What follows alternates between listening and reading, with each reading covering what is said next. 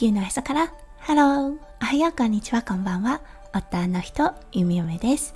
このラジオは、オーストラリア在住20年となったゆみゆめが、オーストラリアのこと、育児のこと、そしてパートナーシップについてマクロからマイクロまで幅広くお話しするラジオです。今日もこのラジオに遊びに来てくださってありがとうございます。今日は1月20日土曜日ですね。皆さんどんな土曜日の午後お過ごしでしょうか？はい、ゆみゆめが住んでるオーストラリアですね。今日も良いお天気となっています。今日はね、日常に戻って荷物をほどいて洗濯をしたそう、ほんと日常の日を迎えました。この平和な時間がかけがえのない時間だなぁと、ほんとこの幸運をかみしめています。はい、それでは最初のコーナー、ネイティブってどう話す？今日の オージーイングリッシュ。今日は、おととい、昨日と体験した、はい、贅沢を英語で表現したいと思います。はい、贅沢といえば、ラグジュアリーですね。はい、そして、はあ、本当に素敵な一日だったなぁっていう表現は What a luxurious days というような表現をします。はい。ラグジュアリーの形容詞、そう、贅沢なというような形となると、ラグジュアリアスというような表現法となります。はい。それでは今日のメインテーマに移りましょう。今日のメインテーマは、夢のようなです。それでは今日も元気に夢嫁ラジオをスタートします。はい、一泊二日、ほんと、まさに夢のようなね、うん、時間を過ごすことができました。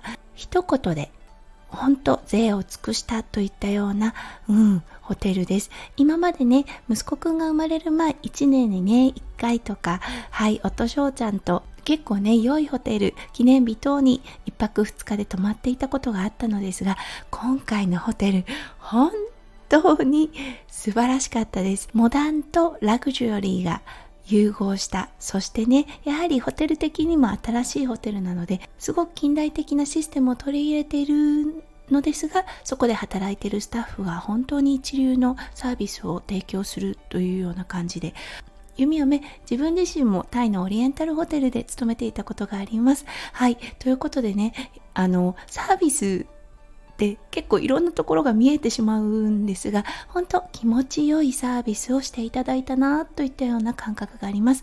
ちょっとね高級ホテルにありがちなうんあの寝踏みというようなことは全くなくですね。そう全てのお客様がそうここに滞在してくれている大切なお客様というような感じで夢嫁が会話したスタッフの皆さんはすごくね本当ああお仕事楽しそうだなといったような感覚を受けました。はいそしてねすごく思ったこと。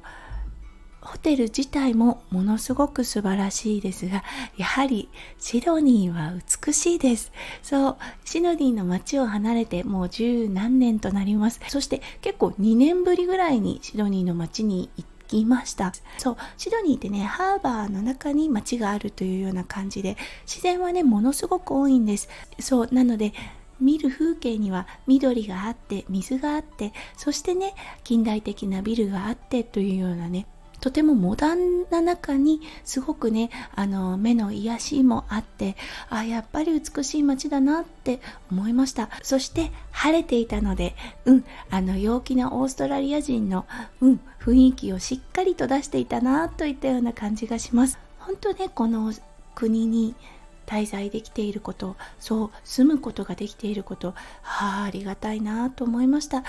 うん、電車で1時間半でこんなね素晴らしい景色に出会えるんだって思うとねやっぱりあ久々に出てきて、うん、改めてシドニーって素敵だなって思えたことよかったなって思います。はいそして今回のねホテル17階のお部屋だったんですね。ここからね眺める景色もう本当になんて美しいんだろうとね目も心も癒された。はいお部屋に通された時の感覚でした。うん。やっぱりねホテルっていいなと思います。そう。